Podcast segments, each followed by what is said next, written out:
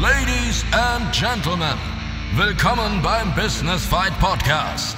In der blauen Ecke, Unternehmer und Online-Marketer aus Leidenschaft, Martin Bosi. In der roten Ecke, der Herausforderer, das Daily Business. Lass den Kampf beginnen! Herzlich willkommen beim Business Fight Podcast. Schön, dass du wieder eingeschaltet hast.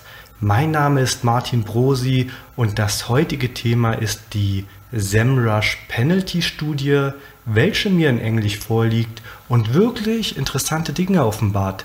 Und diese Dinge möchte ich heute mit dir besprechen. Hättest du damit gerechnet, dass 53% der Abstrafungen auf Advertorials mit Do-Follow-Verlinkung zurückzuführen sind?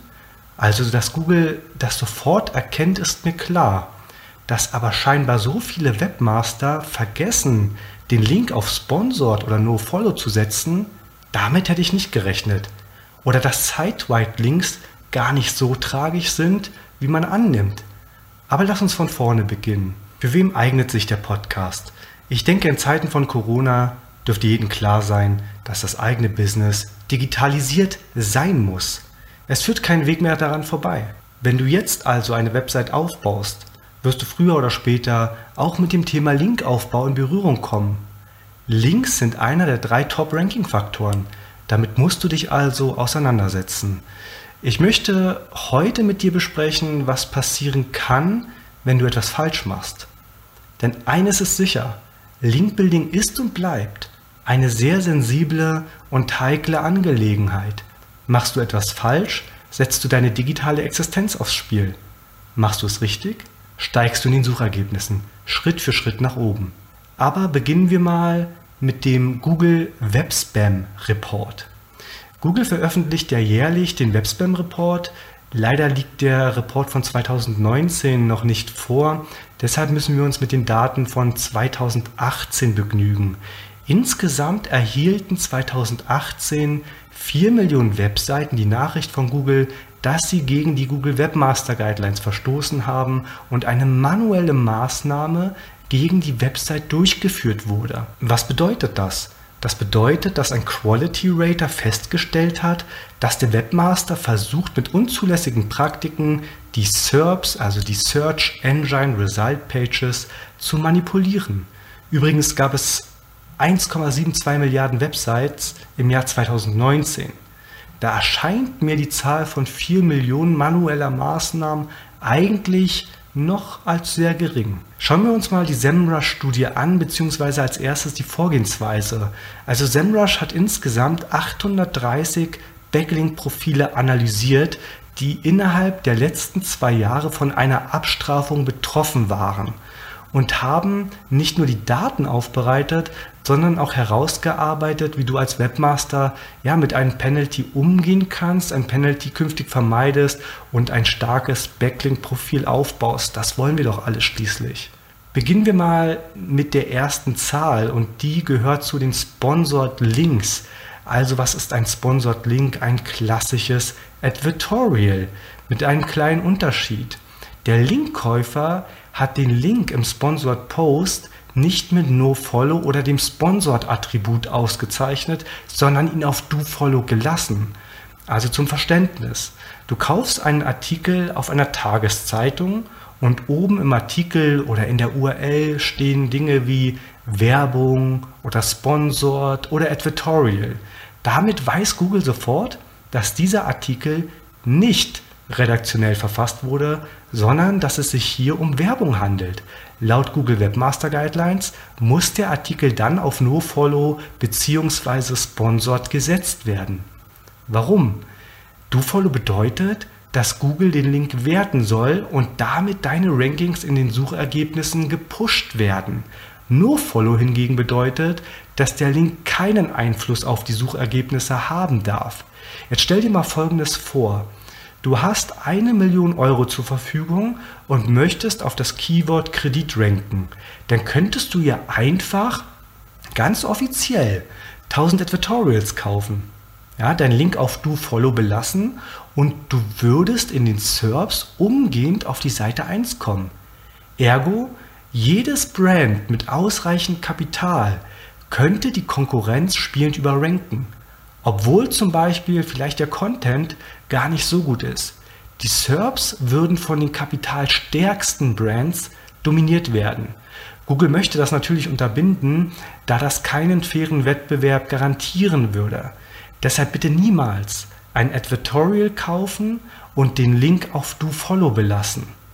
Damit sagt ihr Google, dass ihr die SERPs manipuliert und riskiert mit hoher Wahrscheinlichkeit eine Abstrafung. Ja, die SEMrush-Studie kommt nun zum Ergebnis, dass 53% der Abstrafungen genau aus diesem Umstand resultieren. Dazu gezählt werden aber auch der Kauf und der Verkauf von Links. Also du kaufst einen Link auf einer Seite und dieser ist nicht gekennzeichnet als Anzeige, sondern du versuchst Google mitzuteilen, dass der Link freiwillig gesetzt wurde. In Wahrheit hast du aber Geld dafür bezahlt. Gleiches gilt mit dem Verkauf von Links. Wer Links verkauft und das exzessiv und offensichtlich betreibt, fließt mit in diese 53 Prozent der Abstrafungen rein. Übrigens, die 830 untersuchten Linkprofile können auch durch mehrere Taktiken abgestraft worden sein. Es muss nicht nur die eine Taktik, wie jetzt hier im Beispiel Sponsored Posts sein, aber darauf gehen wir im Verlaufe des Podcasts noch ein. Hier hätte ich mir persönlich im Übrigen eine Trennung gewünscht, da beide Praktiken, also Linkkauf mit Werbekennzeichnung und Do-Follow-Verlinkung und Linkkauf ohne Werbekennzeichnung und Do-Follow-Verlinkung einfach sehr, sehr unterschiedlich sind. Sie könnten fast unterschiedlicher nicht sein. Wir halten also fest, der Kauf von Links ist nach wie vor ein enormer Hebel in der Verbesserung der Rankings. Mache es also vernünftig oder lasse es. Verlinke nicht mit harten Ankertexten. Orientiere dich an deine Top-Konkurrenten und wenn du Advertorials einkaufst, dann setze den Link auf No-Follow oder Sponsored. Leichter kannst du es Google sonst wirklich nicht machen. Ich meine oder ich weiß, es verführt natürlich, ein Advertorial zu kaufen bei einer ganz, ganz großen Zeitung, wo es sonst eigentlich mit einem normalen Linkkauf, also aus dem redaktionellen Bereich, nicht funktioniert. Das verführt, weil man dann eben glaubt, man hat einen Link von dieser Tageszeitung. Wenn du den dann aber auf DoFollow belässt, dann gibst du Google ein eindeutiges Signal und die Abstrafung ist fast schon garantiert. Also unterlasse das oder investiere das Geld lieber in, ja, in den klassischen Linkkauf. Der nächste Punkt sind Gastartikel und Pressemitteilungen. Was damit gemeint? Also, was ist ein Gastartikel? Du schreibst für ein passendes Medium einen Gastartikel und innerhalb des Artikels setzt du einen Link zu dir oder in der Autorenbox wird zu deinem Projekt verlinkt. Gastartikel sind natürlich eine sehr gerne genutzte Linkaufbaustrategie. Ich selbst schreibe ja auch ebenfalls sehr, sehr viele Gastartikel für einige Medien. Was solltest du aber nicht tun? Innerhalb des Gastartikels einen Money Key Anker zu deiner Seite wählen. Die Brand oder die URL wäre hier eine bessere Wahl. Verlinke nicht auf eine Produktunterseite, sondern wenn es geht, auf die Startseite. Meine Erfahrung hat gezeigt, dass das wirklich unproblematisch ist. Ich meine, betrachten wir das mal aus der logischen Perspektive. Du schreibst einen Tag an einen Gastartikel, also investierst wirklich Zeit darin und machst wirklich einen Gastartikel oder stellst dem Medium einen Gastartikel zur Verfügung, der wirklich hochwertig ist. Und verlinkst dann mit einem Brand Anchor zu deiner Startseite. Daran erkenne ich jetzt persönlich nichts Verwerfliches. SEMrush hat herausgefunden, dass in 45% der untersuchten Penalties, also Abstrafungen, ein Gastartikel oder eine Pressemitteilung mit hartem Anker zu ihrer Seite die manuelle Abstrafung ausgelöst haben. Mit in die Untersuchung einbezogen wurden auch Pressemitteilungen. Und Pressemitteilungen mit Do-Follow-Verlinkung sind ja sowieso eigentlich mit Vorsicht zu genießen. Der Sinn einer Pressemitteilung liegt nicht im Linkaufbau sondern im Informieren von Journalisten, damit diese über dein Produkt schreiben. Deshalb wird dieselbe Pressemitteilung auf hunderten Presseportalen veröffentlicht, um eben möglichst viele Journalisten zu erreichen. Ob die Journalisten diese Presseportale lesen, steht ja nochmal auf einem ganz anderen Blatt. Aber das ist der Sinn einer Pressemitteilung. Wer dann noch darin einen Link mit einem Money Keyword einbaut, der zeigt Google wieder sehr, sehr offensichtlich, dass er vorsätzlich die Google Rankings manipulieren möchte. Die beiden Punkte, die SEMrush jetzt hier herausgefunden hat, also Sponsored Post nicht auf Do-Follow setzen, keine Pressemitteilungen raushauen mit einem Money Key Anchor und Gastartikel, die einen Link zu einer Produktunterseite haben, ja, zu veröffentlichen. Das sind eben Dinge, die sind für uns, für die Experten, ja, die klingen banal, weil wir die natürlich nicht so umsetzen in der täglichen Praxis. Aber ich glaube, du als Zuhörer bist da vielleicht gar nicht. Für dich ist das vielleicht das erste Mal neu. Deshalb bin ich auch sehr dankbar, dass SEMrush diese Studie gemacht hat und ich hoffe, sie erreicht relativ viele Menschen, denn im Grunde sind das wirklich Basics im Linkaufbau. Und dennoch werden sie sehr, sehr oft falsch gemacht. Zeit für eine Pause. Das heutige Nummerngirl ist SEMrush, ein All-in-One SEO-Tool, welches wir in der Agentur täglich mit Begeisterung im Einsatz haben. Warum? Zum einen ist die Bedienung intuitiv und zum anderen gibt es zahlreiche Funktionen, die dir andere Tools eben nicht bieten. Von mir als Agenturchef eine klare Empfehlung. Besuche semrush.com, lege dir einen kostenlosen Probeaccount zu und überzeuge dich vom Tool selbst. Weiter geht's. Werbung Ende. Der dritte Punkt sind die sogenannten PBNs. Ja, PBNs sind Private Block Netzwerke. Und die werden betrieben, um von dort Links zu der eigenen oder der Kundenseite zu setzen. Die Seiten sehen oftmals alle gleich aus. Sie haben wenig Traffic, die Metriken sind schlecht und der Authority Score, um jetzt bei SEMrush zu bleiben, ist sehr, sehr niedrig. Es gibt PBNs, die sind wirklich extrem gut gemacht, das ist aber die Ausnahme. Die PBNs, die ich kenne, naja, die sind eher naja, ja, das ist aber auch logisch. Ich meine, wie möchtest du 200 Seiten perfekt aufbauen? Ja, die Zeit ist hier der limitierende Faktor. Denn aufwendig sind diese PBNs an sich eigentlich nicht. Ja? Also du musst jetzt nicht ja, wie soll ich sagen? Es ist eher eine Fließbandarbeit, lass es mich so beschreiben. Du baust eigentlich Seiten am Fließband auf. Du nimmst immer dasselbe Template, du knallst immer die günstigsten Texte rauf, du baust immer dieselben, ja, oder leicht abgewandelten Logos rauf, wenn sie überhaupt ein Logo haben. Also der Work Workflow an sich ist relativ easy. Aber darunter leidet natürlich die Qualität und das resultiert dann eben daran, dass diese Seiten kaum Traffic kriegen. Und wir wissen mittlerweile, dass Traffic einfach sehr, sehr wichtig geworden ist im Linkaufbau. Ja? Google kann das meiner Meinung nach über RankBrain ganz gut analysieren, ob in dem Gastartikel wirklich dein Link geklickt wird. Das kann Google irgendwie alles messen über RankBrain. Aus der SEMrush-Studie geht dann hervor, dass 27% der Abstrafungen eingehende Links von einem PBN hatten. Ja? Also, wenn du eingehende Links von solch minderwertigen Seiten hast, sie müssen nicht immer minderwertig sein, verstehe mich hier nicht falsch, aber eine Vielzahl ist eben doch minderwertig, sie verzichten teilweise sogar auf die SSL-Verschlüsselung, dann führt das bei 27% der untersuchten Fälle zu einer Abstrafung. Ja, das war der Grund für die Abstrafung. Solche Links lassen sich übrigens auch oftmals sehr, sehr günstig einkaufen. Ja? Meine Empfehlung also, seid vorsichtig.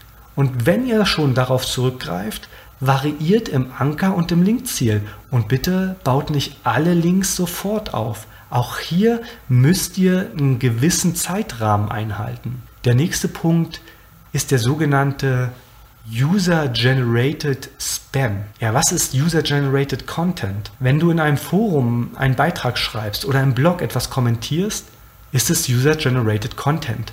Der Webmaster selbst hat den Content nicht erstellt, sondern dessen Nutzer der Website. Das ist User-Generated Content und in 16% der Penalties sind eben darauf zurückzuführen, dass User-Generated Content Spam durchgeführt wurde. Ja, also man hat eben zum Beispiel in einem Forum einfach einen Link gesetzt mit ein bisschen Text drumherum in dem Post, das war's. Oder man kommentiert eben Blogs, die noch Do-Follow-Links zulassen und statt den eigenen Namen schreibt man das Money-Keyword rein. Das ist mit User-Generated Spam gemeint. Du kannst natürlich Forenlinks für 7 Euro kaufen und vielleicht wirkt sich das sogar positiv auf deine Seite aus. Die Frage ist halt, wie lang und ist es dir das Risiko einer Abstrafung wert? Für mich haben Forenlinks und Blogkommentare absolut ihre Daseinsberechtigung im Linkmix. Sie müssen eben nur vernünftig gemacht werden. Nur, wie läuft das aktuell? Ein neuer User wird erstellt mit zehn Beiträgen und irgendwann in einer Diskussion wird dann eben dein Link reingepostet. Klar ist das Spam. Deshalb vielleicht lieber mehr Geld in die Hand nehmen und vernünftige Foren auswählen und vernünftige Beiträge mit Links schreiben. Das kostet dann zwar zwischen 25 und 50 Euro, ist aber deutlich nachhaltiger und bringt dir vielleicht sogar noch Traffic. Der nächste Punkt und letzte Punkt, den ich im Rahmen der Studie besprechen will oder dir nicht vorenthalten möchte, sind die sogenannten Webverzeichnisse. Der Eintrag in das Webverzeichnis gilt ja unter Linkbildern als veraltete Taktik. Fakt ist, wir zum Beispiel tragen unsere Projekte auch in Webverzeichnisse ein. Allerdings ausschließlich manuell und in ausgewählte Verzeichnisse mit guten Metriken.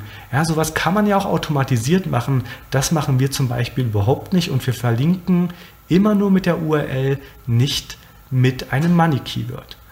Ich denke also, dass Webverzeichnisse, wenn sie gut sind, absolut das Linkprofil stärken.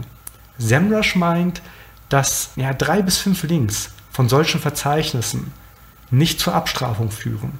Insgesamt waren von 16% der Penalties unter anderem eben darauf zurückzuführen, dass in spammigen Webverzeichnissen Links aufgebaut wurden. Oder besser gesagt, dass in Webverzeichnisse Links aufgebaut wurden, die sehr spammig wirkten. Ja, also wenn ihr dann eben dieses Money Keyword benutzt. Kommen wir mal zum Fazit. Wir sind jetzt auch bei fast 20 Minuten. Freut mich, dass du auch bis hier am Ball geblieben bist. Das Fazit ist, Linkbuilding ist in der Sache zwar einfach, aber im Detail wird Linkbuilding immer komplexer. Viele Sachen kann man selbst machen, das kann ich dir auch als erfahrener Linkbuilder erklären oder erzählen, wenn man passende Tools hat. Wenn es aber um Existenzen geht, würde ich persönlich immer ein Profi mit ans Werk lassen. Bei der Erkennung von spammigen Links helfen euch Tools wie zum Beispiel eben SEMrush, die den Toxic Score ausgeben und somit dir als Orientierung dienen. Über das Tool kannst du diese dann auch gleich in eine Disavow-File laden. Also wenn das Tool eben einen toxischen Link erkannt hat und du ihn manuell geprüft hast, kannst du ihn sofort an die Disavow-File ja, laden. Da musst du es natürlich über die Search Console nochmal hochladen, aber dieser Workprozess ist wirklich sehr, sehr einfach bei SEMrush gelöst. SEMrush hat natürlich noch weitere Link-Building-Methoden untersucht, aber die wichtigsten habe ich jetzt hier mal im Podcast für dich abgehandelt. Spannend fand ich zum Beispiel auch, dass zum Beispiel nur in 4% der Fälle ein Penalty wegen Sidewide Links durchgeführt wurde. Also wegen Links in der Sidebar oder am Footer. Hier hätte ich persönlich wirklich mit einem deutlich ja, höheren Wert gerechnet. Über Studien kann man im Allgemeinen, das ist mir auch bewusst, natürlich immer diskutieren. Ich für meinen Fall bin auf jeden Fall froh, dass SEMrush diese Auswertung gemacht hat und mir als Linkbilder damit wirklich wichtige Denkanstöße gibt. Schaut euch die Studie unbedingt mal an. Für die Auswertung, wie gesagt, der Studie hatte ich nur die englische Version zur Hand. Verzeiht mir also, wenn ich ja, vielleicht einen ein oder anderen Fehler gemacht habe. Ja, dann sind wir schon wieder am Ende des Business Fight Podcastes und ich freue mich wie immer, dass du ein eifriger Zuhörer bist. Vielleicht kommentierst du in meinem Post bei Facebook darunter deine Meinung, was du von der Studie hältst, wie du zu diesen Link-Building-Taktiken stehst und dann freue ich mich auf eine wirklich spannende und konstruktive Diskussion. In diesem Sinne, bis zum nächsten Mal. Der heutige Kampf gegen die Herausforderung im Daily Business ist zu Ende, aber die Schlacht geht weiter. Für weitere spannende Folgen vom Business Fight Podcast abonniere uns und lasse uns eine Bewertung da. Business Fight, mein Kampf gegen die täglichen Herausforderungen des Unternehmertums.